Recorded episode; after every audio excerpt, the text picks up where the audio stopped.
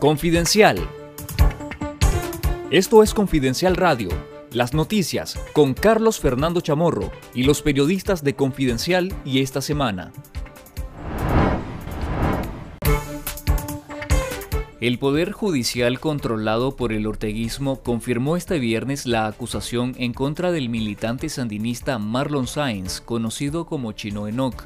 al que le imputa tres delitos, transporte ilegal de estupefacientes, psicotrópicos y otras sustancias controladas, portación o tenencia ilegal de armas de fuego o municiones, y fabricación, tráfico, tenencia y uso de armas restringidas. De acuerdo con el expediente, la audiencia inicial de este caso se celebrará el próximo 31 de mayo a las 9.30 de la mañana en los juzgados de Managua. El chino Enoch era miembro del denominado sandinismo histórico, parte de la estructura del Frente Sandinista que atacó las protestas pacíficas de 2018. Sáenz se ha mostrado en redes sociales como un militante fiel a Daniel Ortega, pero crítico a la vicepresidenta y vocera del régimen Rosario Murillo.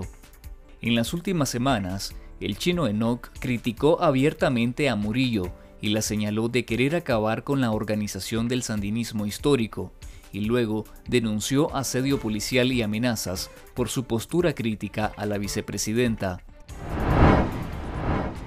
El Tribunal de Apelaciones de Managua ratificó las sentencias de al menos 13 reos de conciencia, que fueron condenados con penas de entre 8 a 13 años de cárcel por la maquinaria de judiciales orteguistas.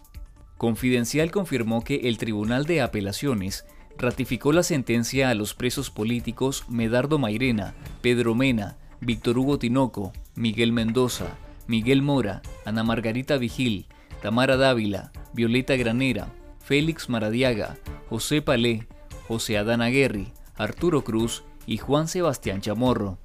Para el exfiscal departamental Boanerge Fornos, al no haber audiencia oral y pública como ha ocurrido en estas sentencias,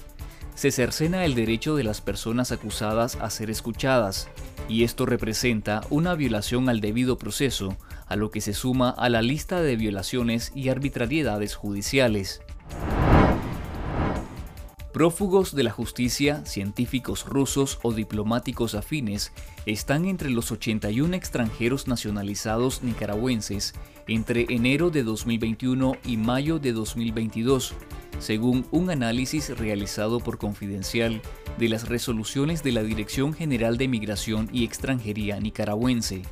La falta de transparencia caracterizó el otorgamiento de 35 de las 81 nacionalizaciones, donde se ocultó el dato preciso del total de años de permanencia en el país de los solicitantes, un requisito clave para la obtención de la nacionalidad según la Ley 716 de Migración y Extranjería, publicada en la Gaceta en 2011. Otro de los hallazgos es que 18 casos corresponden a personeros con algún vínculo con la dictadura, como el presidente salvadoreño Salvador Sánchez Serén y al menos 8 allegados, a quienes hicieron nicaragüenses entre el 29 de julio y el 11 de agosto de 2021. En nuestro sitio web confidencial.com.ni le invitamos a leer el reportaje La fábrica de nacionalizaciones de la dictadura Ortega Murillo, que ofrece detalles sobre quiénes son los extranjeros beneficiados con procesos de nacionalización irregulares. Las cámaras afiliadas al Consejo Superior de la empresa privada COSEP siguen esperando que el Ministerio de Fomento, Industria y Comercio MIFIC les entregue las constancias de cumplimiento, que sirven para probar que entregaron la documentación que manda la ley y para hacer gestiones ante dependencias gubernamentales y bancos de Nicaragua. Aunque la mayoría de líderes gremiales trata de no hacer ninguna lectura política y prefieren verlo como una dificultad administrativa,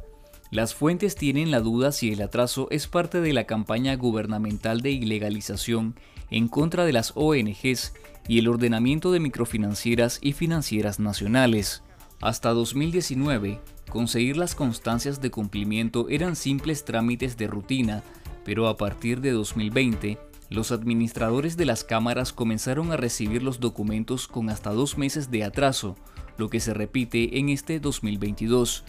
Lea la noticia completa en confidencial.com.ni.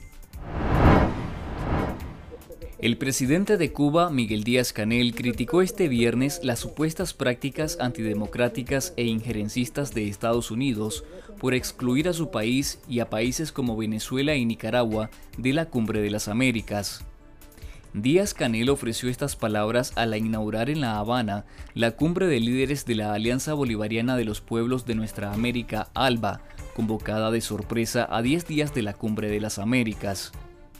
A su juicio, se trata de un retroceso histórico, porque Cuba ya había sido invitada a las dos ediciones previas de la cumbre, en Panamá en 2015 y en Perú en 2018. Sin embargo, ninguno de los mandatarios de la Alianza Bolivariana se refirieron a las violaciones a los derechos humanos, los presos políticos y el aumento acelerado de la migración por razones políticas y económicas en sus países. Esto fue Confidencial Radio Escuche nuestros podcasts en Spotify y visítenos en confidencial.com.ni con el mejor periodismo investigativo.